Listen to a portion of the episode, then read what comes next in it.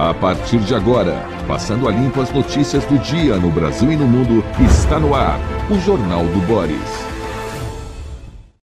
Bom dia, muito bom dia. Está no ar o Jornal do Boris. O Jornal do Boris é um sobrevoo pelos principais acontecimentos do Brasil e do mundo a partir das primeiras páginas dos jornais. E hoje, elas, as primeiras páginas, estão agitadas. Saiu o PIB, olha aí. PIB do terceiro trimestre perde força consumo mantém taxa positiva. A perspectiva não é das melhores para o ano que vem. A atividade econômica do país registra variação de 0,1%, diz IBGE, resultado acima do esperado. O PIB desacelerou no terceiro trimestre deste ano, mas ainda registrou variação positiva em 0,1% em relação aos três meses anteriores. O resultado se deu principalmente pela alta de 1,1% no consumo das famílias. Então, o consumo das famílias ainda está tracionando a economia. Os dados divulgados ontem pelo IBGE ficaram acima das estimativas do mercado, que esperavam uma contração de 0,3%. O desempenho do consumo, diz o órgão, foi puxado pela retomada do mercado de trabalho e pelos programas sociais. A perda de fôlego do PIB de julho a setembro preocupa analistas e acontece após desempenho mais robusto da atividade econômica impulsionada pela agropecuária no primeiro trimestre, que foi 1,4%, e por indústria e serviços no segundo, 1%. Aí tem uma, uma opinião. Isso mostra o problema que a economia terá para crescer em 2024, diz Cláudio Considera, da FGV, do FGV IBRE. Uh, dois dos grandes setores econômicos do país avançaram no terceiro trimestre. Tanto a indústria como os serviços cresceram 0,6%. O agro o agro, que tem sustentado nossa economia, caiu 3,3% sob o impacto do fim da safra de soja, o que já era esperado pelo IBGE. E mais, uh, mas acumula alta anual, né, a soja, de 18,1%. E aí o Haddad ah, falou: olha, cresceu mais menos do que a gente esperava, agora a gente diz que o Banco Central tem que fazer o trabalho dele para o desenvolvimento. Fica a impressão, quando o Haddad fala isso, que ele está empurrando futuras culpas do Banco Central, mas aí é uma observação minha, eu sou sempre desconfiado dessas coisas. Eu acho que é, é uma vacina, dizendo, olha, nós não tem nada a ver com isso, mas se o Banco Central fizer o trabalho dele, não sei se esse é o trabalho do Banco Central. O Banco Central está focado em eh, restringir o crescimento da inflação, restringir a inflação, e isso tem feito muito bem, apesar de ser agredido muitas vezes, inclusive o presidente do Banco Central, inclusive pelo presidente da República, o excelentíssimo senhor Luiz Inácio Lula da Silva. Outro grito de manchete no Estadão é ruim para o mundo. Olha aí, pandemia derruba a educação no mundo, diz Pisa. Claro, a pandemia restringiu o ensino, fez ensino à distância, fechou escolas em muitos países importantes sob o aspecto educacional e aí teve problemas, inclusive no Brasil. e muito graves. Nossos problemas educacionais já são gravíssimos. E ainda você tem uma parada dessa, né? As crianças é, que já têm dificuldade de aprendizado por uma série de razões no Brasil acabaram uh, relaxando, né? Ah, estuda de longe, uh, não tem classe, não tem observação direta dos professores, etc, etc. Teve uma queda. Ainda tem criança que termina o fundamental lá, o que a gente chamava de primário no meu tempo, a, da primeira à quarta série, termina sem saber ler. E quando sabe ler, tem dificuldades para entender o texto. Você tem que, no final uh, do quarto ano primário, do, do quarto ano fundamental, você tem que ter uma criança que consiga. Não estou dizendo que ela pode ser um José de Alencar, o Vinícius de Moraes, não precisa. Mas ela precisa entender, precisa saber ler. Né? Pega um texto e lê, sem gaguejar. Precisa saber interpretar esse texto e precisa conseguir fazer uma redaçãozinha. Alguma coisa produtiva sob o aspecto intelectual que a coloque nos trilhos em direção a um aprendizado melhor para a vida prática.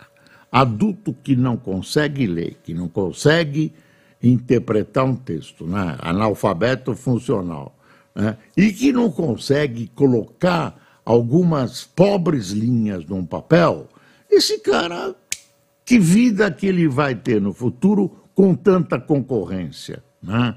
com tanta com muita gente no mundo e cada vez menos emprego. É um problema, problema gravíssimo. Olha aí a manchete do Estadão. Maduro manda criar Estado na Guiana. Quer dizer, ele está criando um Estado dentro da Venezuela, que é Essequibo, aquela parte que ele cobiça da Guiana. Elege interventor e monta plano de exploração. Olha, isso não tá bom. Esse cara está avançando demais. Né? a visão racional dos analistas políticos e econômicos é de que a Venezuela não vai fazer essa loucura de invadir a Guiana. Agora, eu não sei qual é o processo de pensamento do Maduro. Ele é um ditador, ele está uh, popularmente apertado, vem aí uma eleição, e uma guerrinha concentra né, os apoios, inclusive da oposição, porque é, é uma coisa supostamente patriótica, devolvam o nosso território e tal. Agora, ele está avançando. Ele vai chegando num ponto, com esses avanços, de não retorno. Quer dizer, ele cria um Estado, mas não toma conta. Né? Tem a diz que tem a propriedade, mas não tem a posse. Aí nomeia um general para dirigir aquele estado que o general ainda não botou o pé lá. E traça um plano de exploração das riquezas, especialmente petrolíferas, né? e, e, e para um, um terreno que ainda não é dele. Aí ele vai ser pressionado pela opinião pública, se é que a opinião pública na Venezuela consegue pressionar, mas olho no olho, ele vai ter que fazer alguma coisa. E essa coisa seria invadir. Eu tô, eu tô tentando ser psiquiatra e entrar no pensamento louco desse ditador miserável da Colômbia. Ditador. Ah, da Colômbia não, da Venezuela. Eu falei Colômbia de repente ele quer a Colômbia também. Aliás, Maduro não é mala ideia. Ah, bom, aí, aí, e, ah, ele também pegou aquela sucateada estatal, o Estadão chama petrolífera PDVSA, que é a Petrobras deles, e permitiu que emita licenças para busca de jazidas na região. Então, minha gente, ele está ah, avançando. Agora, eu vou repetir, eu vou repetir uma história importante. Claro, a Guiana é, ah, está na fronteira, uma parte da fronteira com a Venezuela. O que separa, o que é, defende a Guiana de uma invasão, dificulta, é que grande parte da fronteira é uma tremenda floresta fechada. Uma floresta daquela floresta, daquelas florestas de pesadelo, fechada. Então, é muito difícil, quase impossível, as tropas avançarem. Então, qual é a solução? É contornar, contornar a floresta. Como contorna? Entra no Brasil, que tem uma estradinha, né? entra no Brasil e aí entra na Guiana, contorna, mas tem que passar pelo Brasil. Aí que está a posição brasileira, aí que está a posição brasileira. Não pode deixar passar sob pretexto nenhum. Brasileiro, eu me lembro quando a Bolívia invadiu uma, uma usina nossa da Petrobras e o Lula não fez nada, nem resistiu. Eles, mano militar, entraram com o exército lá. Uh, aí o Lula, não, é um país pobre, não sei o quê. Tem esse coitadismo. Não pode titubear com a Venezuela. Eu vou dizer um negócio muito grave. Se as tropas da Venezuela, isso já é eu estou fazendo aí uma elocubração distante. Resolver entrar, aproveitando essas fraquezas do Brasil, ah, não vamos matar, são jovens, banho de sangue. E o Brasil não reagir, olha, é, é muito grave, viu, presidente Lula? É muito grave. É preciso resistir. É chato, é preciso resistir à bala. É preciso resistir à bala. Não pode permitir que haja essa invasão a ponto de o Brasil ser cúmplice dessa ilegalidade internacional, dessa arbitrariedade, dessa posição de força da Venezuela tentando impor as suas razões né, a, a um país fraco, tem 4 mil soldados a Guiana, quer dizer, a Venezuela toma esse equibo em 15 minutos. 15 minutos, não, uns 20. Então, não dá, né? Não dá. O Brasil tem que, deve ter já advertido, olha, nós não queremos rolo, já temos rolo suficiente, por favor, não use a nossa estradinha, não tente usar o território nacional, território brasileiro para invadir, para invadir a Guiana.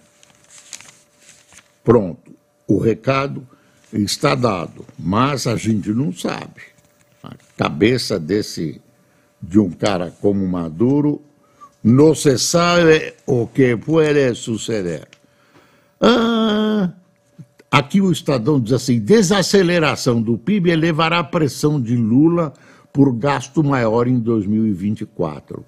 Claro, ele quer desenvolvimento para ter o resultado eleitoral exatamente nas eleições municipais, que são uma espécie de base das eleições presidenciais. Não tem conexão direta, mas cria, cria uh, uma uma rede eleitoral, né? ajuda muito, tem uma presença eleitoral, quem vai ganhando as eleições. Hoje tem uma, um momento importante na Assembleia Legislativa de São Paulo, que é a votação da privatização da Sabesp.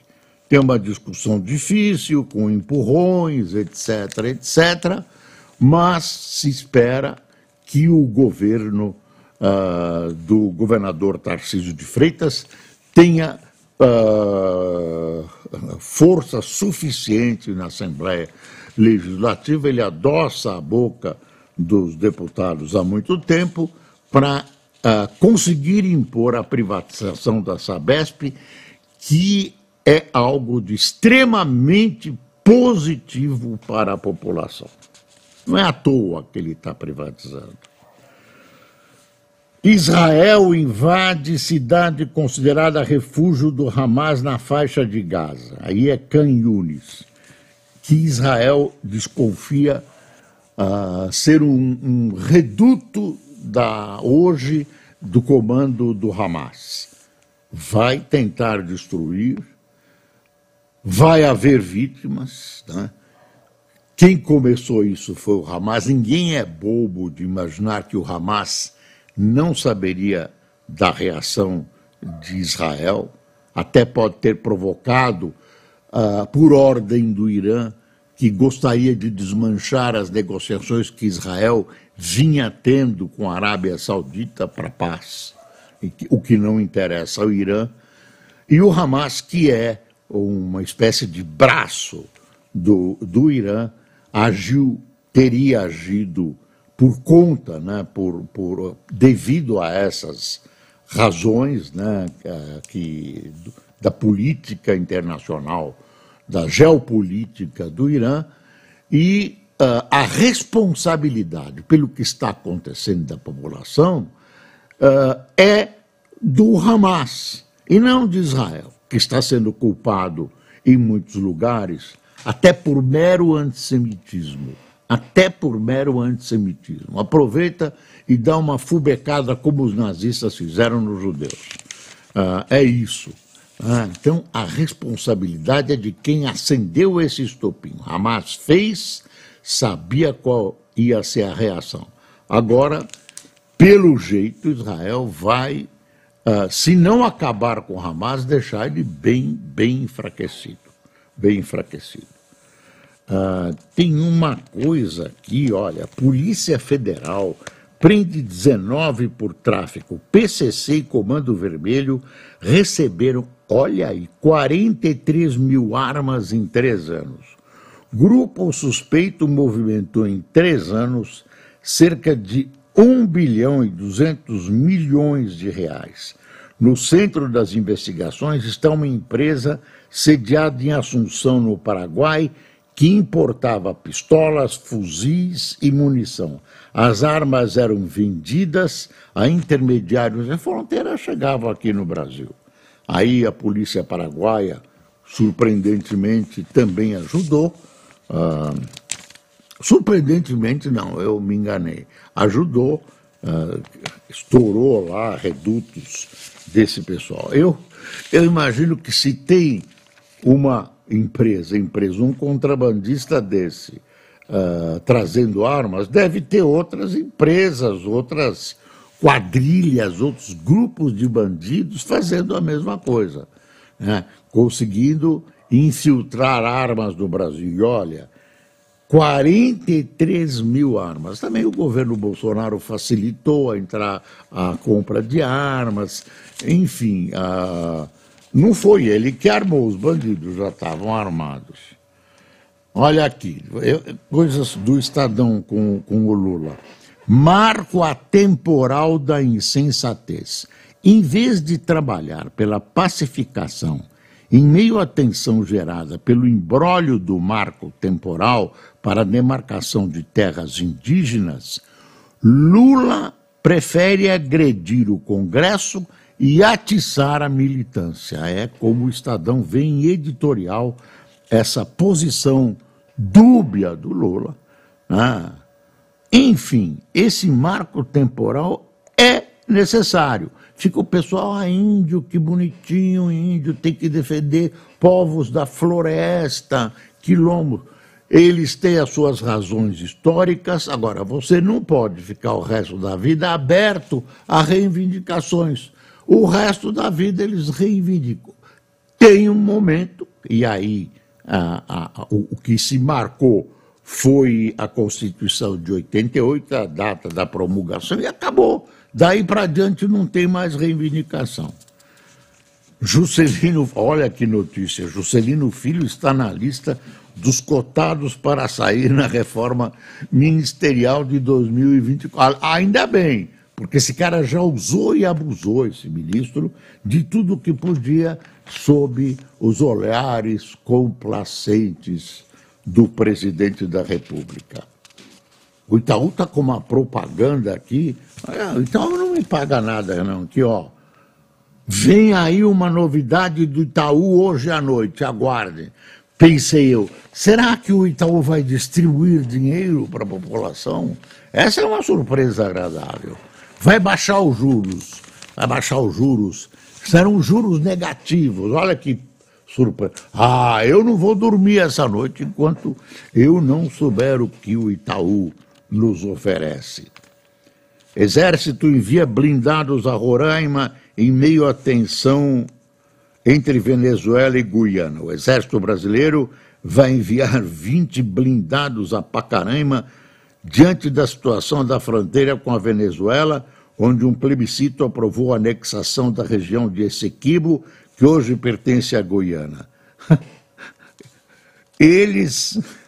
Ah, isso eu não acredito está enviando esses blindados para Roraima e assim, olha como termina o texto do Estadão. Eles, os, os blindados, chegarão daqui a um mês.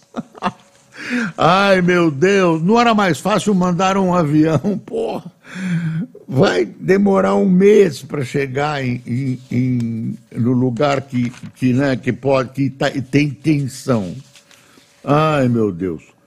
Com receio de traições, Lula vai pedir votos para Dino às vésperas da sabatina. Olha, há poucos dias todo mundo via como certa a aprovação do Dino. E agora começam a aparecer umas coisinhas assim. A bancada evangélica está olhando torto para o Dino. Tem deputado que está descontente porque o Planalto não cumpre as promessas deles das verbas, blá, blá, blá. E aí, então, o Estadão diz isso, né? O receio das traições, e completa: governo tem planilha de indecisos, estimados em cerca de 20 senadores. Presidente diz aliados que telefonará para eles oposição promete ser mais dura agora do que com Zanin. Eu ainda acho que passa. O governo tem força, tem caneta, diário oficial, etc, etc.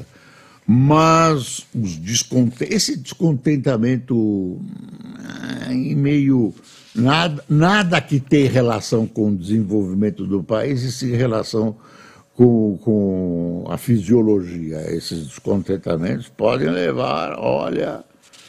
Wagner recomenda Gonet à PGR cita afinidade moral. Segundo o relatório do líder do governo no Senado, que é o Wagner, o indicado à Procuradoria-Geral tem formação técnica adequada à função. Está recomendando porque o Gonet, ideologicamente, está à direita do PT e o PT uh, uh, mostra os dentes. Deixa eu ver aqui. Um fantasma ronda o PT. Petistas temem que a nomeação de Gonê para a PGR abra caminho para uma nova Lava Jato. Uai, nova Lava Jato? Será que o PT tem algo a temer? Lula está sorridente na fotografia, exibe os polegares em sinal de positivo entre o subprocurador-geral Paulo Gonet e o ministro da Justiça Flávio Dino, seus indicados à Procuradoria-Geral da República e ao Supremo Tribunal Federal. A imagem simbolizaria o espírito conciliador de um presidente que se equilibra entre seus interesses e os do STF e do Senado. Isso despertou para os companheiros de Lula um receio, o fantasma da Lava Jato. Ele ronda o PT desde o começo do terceiro mandato lulista e virou tema de conversa na legenda a partir das recentes escolhas institucionais do presidente.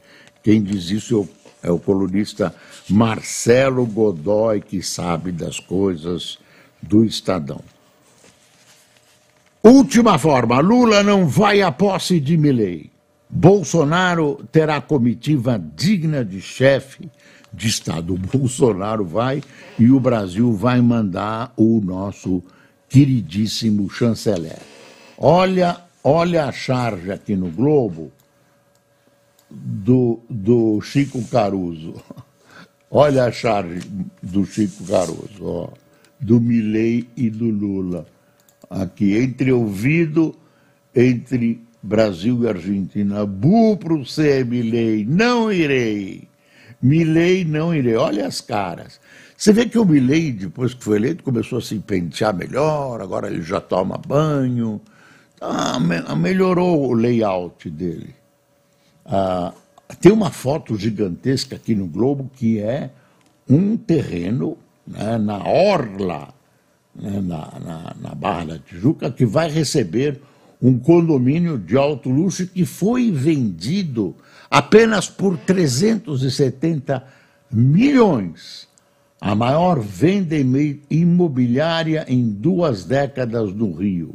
É o último terreno disponível na Praia da Barra. Olha aí, olha aqui.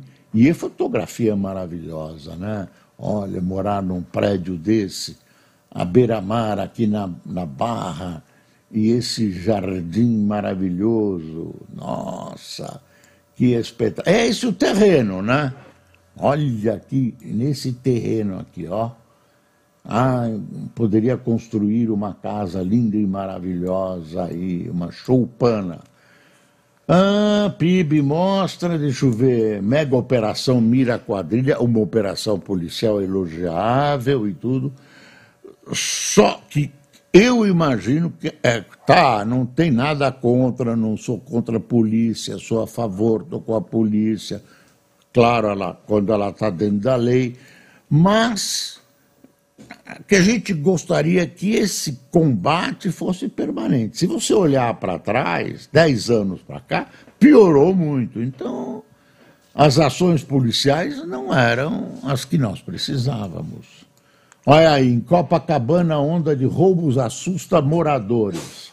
Grupos jovens atacam pedestres, sobretudo nos fins de semana. Veja os pontos mais críticos. Se você lesse isso há 10 anos atrás, era a mesma coisa. Se você lesse há 20, era a mesma coisa. Os jovens mudam, viram velhos, mas o crime continua. Olha aí, Brasil é obstáculo para Venezuela invadir a Guiana. Floresta densa na fronteira entre os países forçaria incursão terrestre pelo Brasil, contornando a floresta, o que dificulta os planos de Maduro. Olha, esse cara é louco. Ah, o Hélio Gaspari, acordo Mercosul-União Europeia, só avançará com muita diplomacia. Aí, ontem, o chanceler alemão, ah, anteontem, né, disse que, que a Alemanha topa, falou com todas as letras, mas o presidente francês disse que je suis contre. Eu sou contra. Eu sou contra e a França é contra, e o Lula disse uma verdade: que a França é protecionista, ela tem problemas com seus agricultores, que são base eleitoral. Teve um, um rapaz de uma dupla caipira. Zé Neto, a dupla caipira. Zé Cristiano. Hã? Zé Neto e Cristiano. Zé Neto Cristiano sofreu um acidente de automóvel, está internado em, em São José do Rio Preto, na UTI, ah, quebrou três costelas, nada mais grave, né? Ah, mas está internado para observação. Tem muitos fãs, é uma dupla importante, tão importante que às vezes eu esqueço o nome, mas eu esqueço o nome de tanto queimar as pestanas para dizer, repetir, repetir, esse nome eu acabo esquecendo. Ah, deixa eu ver a, a, aqui o Haaretz.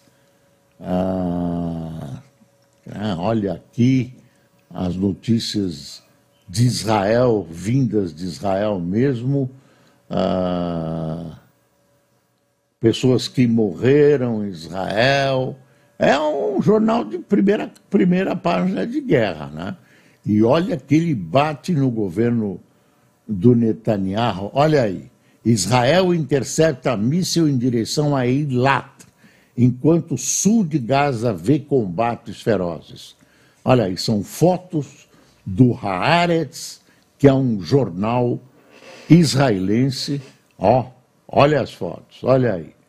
Ah, as fotos são de boa qualidade, mas o que elas retratam é muito triste, muito triste. Afinal, ah, por culpa do Hamas, estão morrendo seres humanos dos dois lados, né?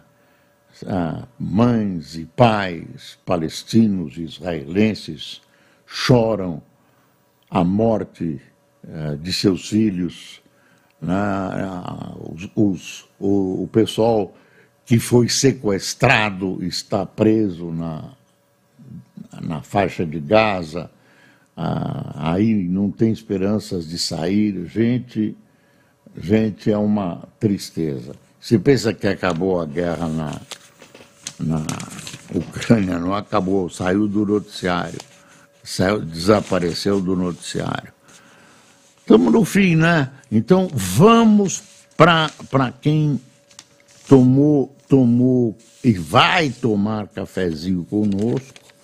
Tinha acabado o estoque de café, nosso departamento de café já tomou as suas devidas providências e temos o restabelecimento do fornecimento. Não foi por falta de pagamento, não. Ah, bom. Então vamos lá. Marlene Malheiro, Malheiro ou Malheiros? Malheiro.